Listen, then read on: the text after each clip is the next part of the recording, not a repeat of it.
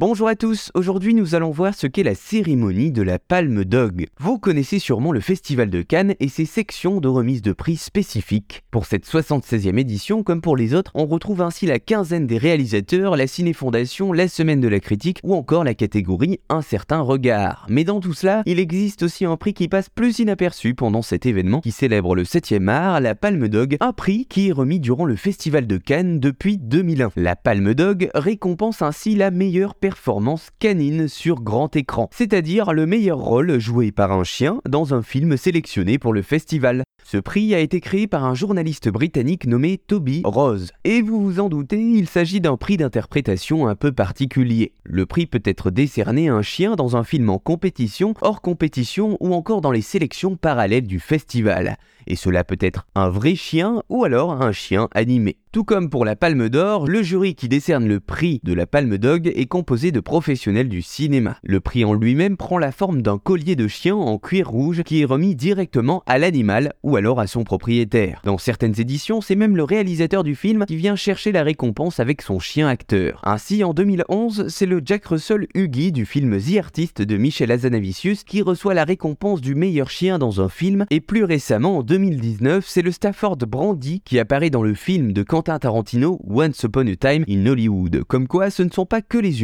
qui ont le droit à leur récompense au cinéma. Voilà, vous savez maintenant ce qu'est la cérémonie de la Palme Dog.